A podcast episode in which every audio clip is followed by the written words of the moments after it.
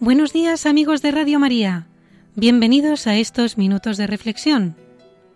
Con todo el corazón.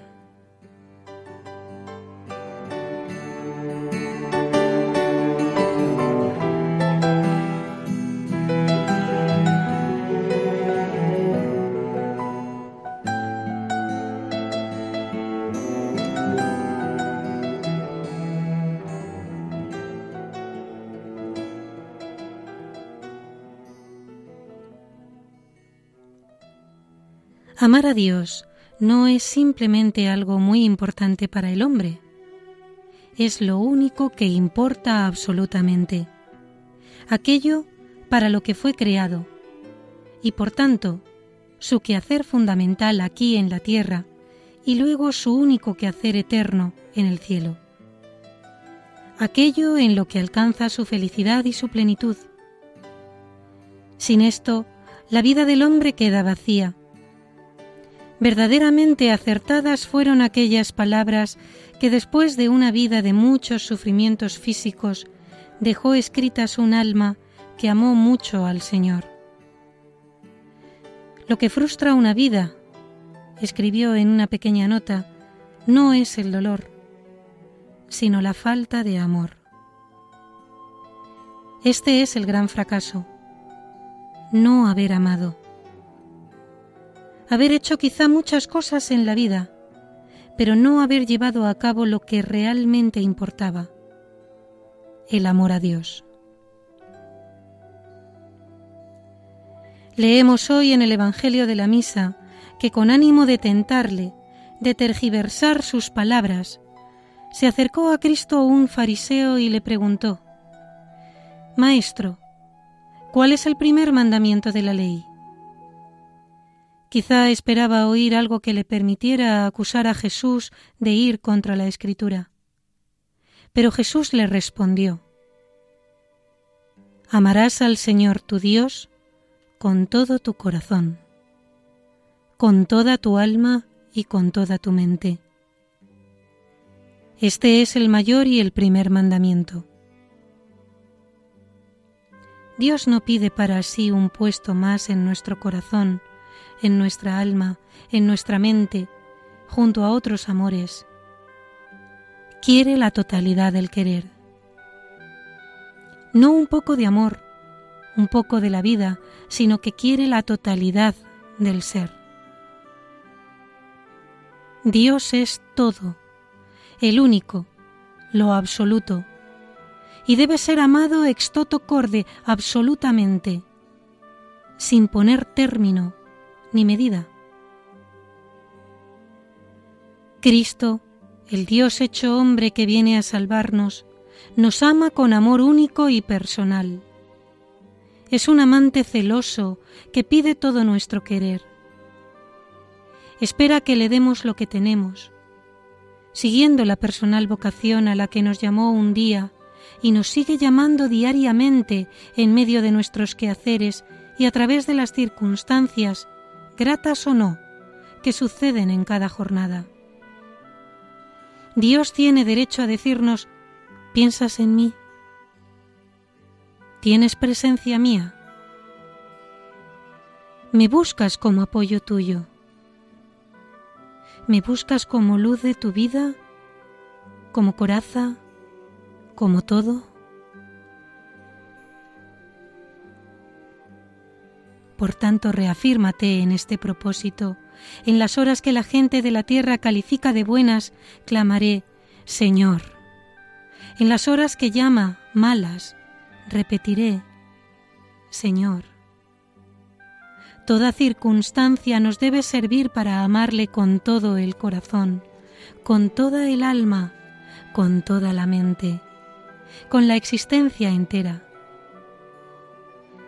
no solo cuando vamos al templo a visitarle, a comulgar, sino en medio del trabajo, cuando llega el dolor, el fracaso o una buena noticia inesperada. Muchas veces hemos de decirle en la intimidad de nuestro corazón, Jesús, te amo. Acepto esta contradicción con paz por ti. Terminaré esta tarea acabadamente porque sé que a ti te agrada que no te es indiferente el que lo haga de un modo u otro. Ahora, en nuestra oración, podemos decirle, Jesús, te amo, pero enséñame a amarte, que yo aprenda a quererte con el corazón y con obras.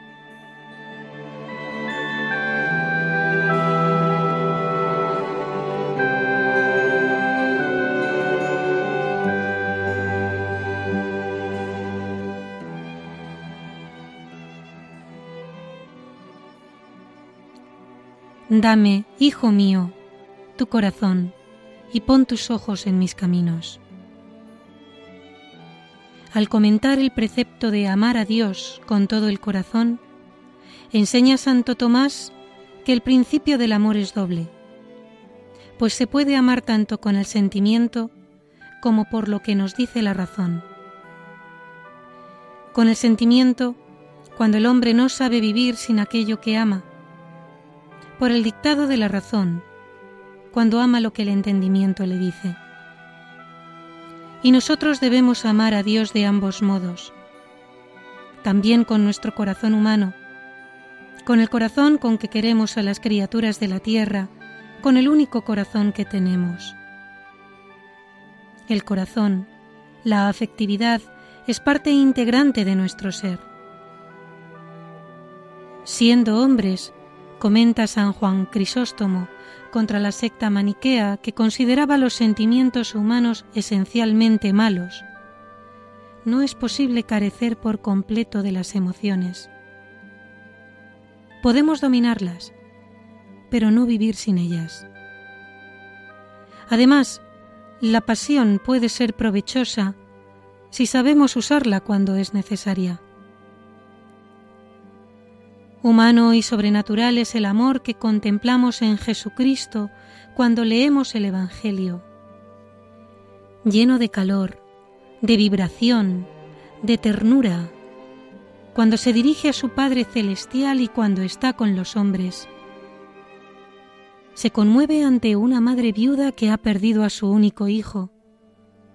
Llora por un amigo que ha muerto echa de menos la gratitud de unos leprosos que habían sido curados de su enfermedad.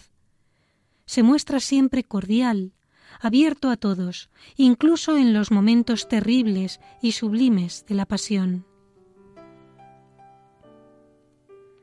Nosotros, que ansiamos seguir a Cristo muy de cerca, ser de veras discípulos suyos, hemos de recordar que la vida cristiana no consiste en pensar mucho, sino en amar mucho.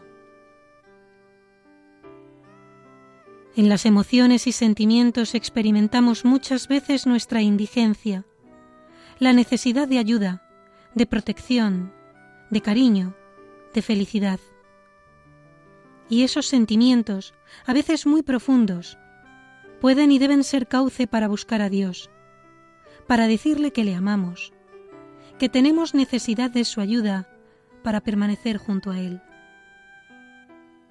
Si nuestra conducta fuera sólo fruto de elecciones racionales y frías o pretendiéramos ignorar la vertiente afectiva de nuestro ser, no viviríamos íntegramente como Dios quiere, y a la larga sería posible que ni siquiera le amáramos de ningún modo.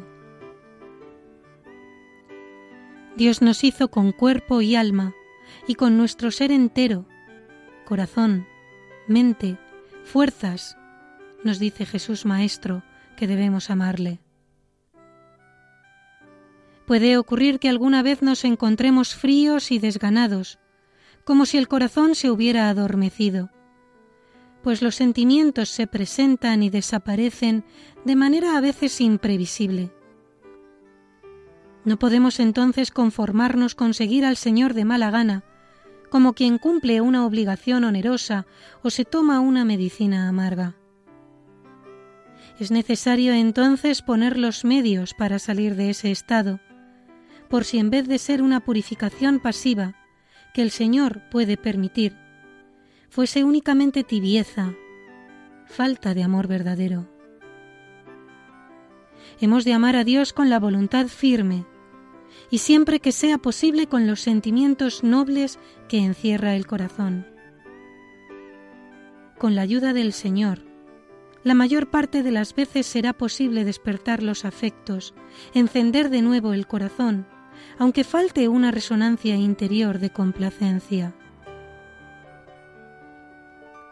En otras ocasiones, Dios nos trata como una madre cariñosa, que sin el hijo esperarlo le premia dándole un dulce o sencillamente se lo da porque quiere tener una especial manifestación de cariño con el pequeño. Y él, que siempre ha querido a su madre, se vuelve loco de contento e incluso se ofrece voluntario para lo que sea preciso en su afán de mostrarse agradecido. Pero ese hijo rechazará todo pensamiento que le induzca a considerar que su madre no le quiere cuando no le regale con golosinas, y si tiene algo de sentido común, sabrá ver el amor de su madre también detrás de una corrección, o cuando lo ha de llevar al médico.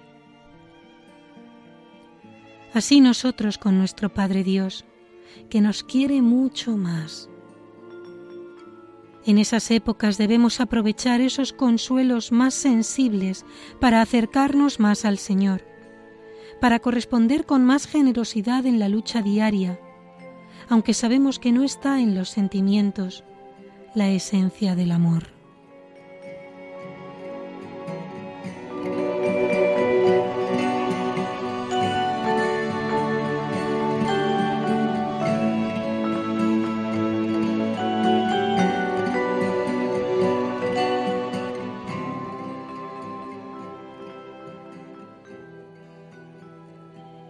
Mi corazón se vuelve como la cera, se me derrite entre mis entrañas, dice la Escritura. Es necesario cultivar el amor, protegerlo, alimentarlo. Evitando el amaneramiento, debemos practicar las manifestaciones afectivas de piedad, sin reducir el amor a estas manifestaciones poner el corazón al besar un crucifijo o al mirar una imagen de Nuestra Señora, y no querer ir a Dios solo a fuerza de brazos, que a la larga fatiga y empobrece el trato con Cristo. No debemos olvidar que en las relaciones con Dios el corazón es un auxiliar precioso. Tu inteligencia está torpe, inactiva haces esfuerzos inútiles para coordinar las ideas en la presencia del Señor. Un verdadero atontamiento. No te esfuerces ni te preocupes. Óyeme bien, es la hora del corazón. Es el momento quizá de decirle unas pocas palabras sencillas, como cuando teníamos pocos años de edad repetir con atención jaculatorias llenas de piedad, de cariño, porque los que andan por los caminos del amor de Dios saben hasta qué punto es importante el hacer todos los días lo mismo. Palabras, acciones, gestos que el amor transfigura diariamente en otros tantos por estrenar.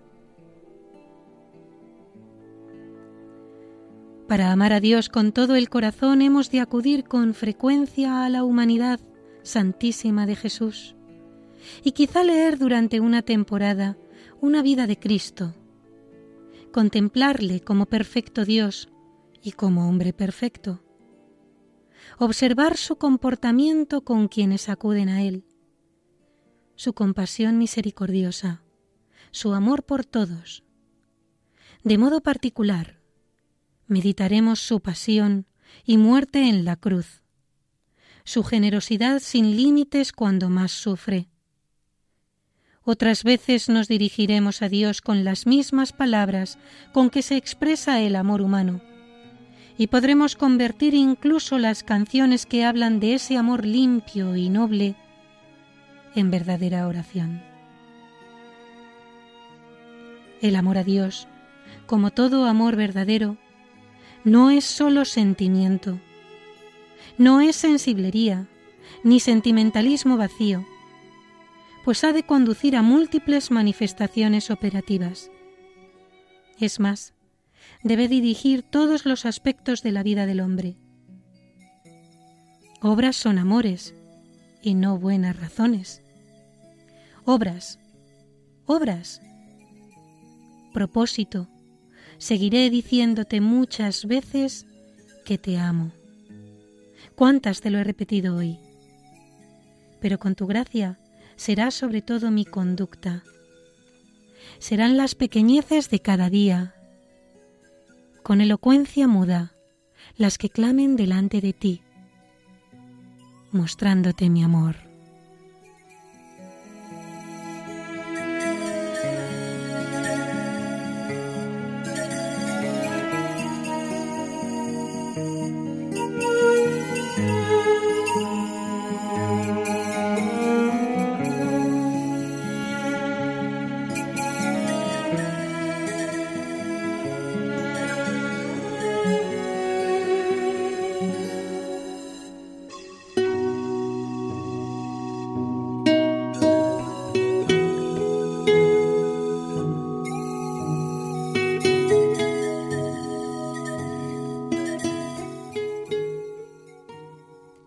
Y hasta aquí, queridos amigos de Radio María, la reflexión de hoy.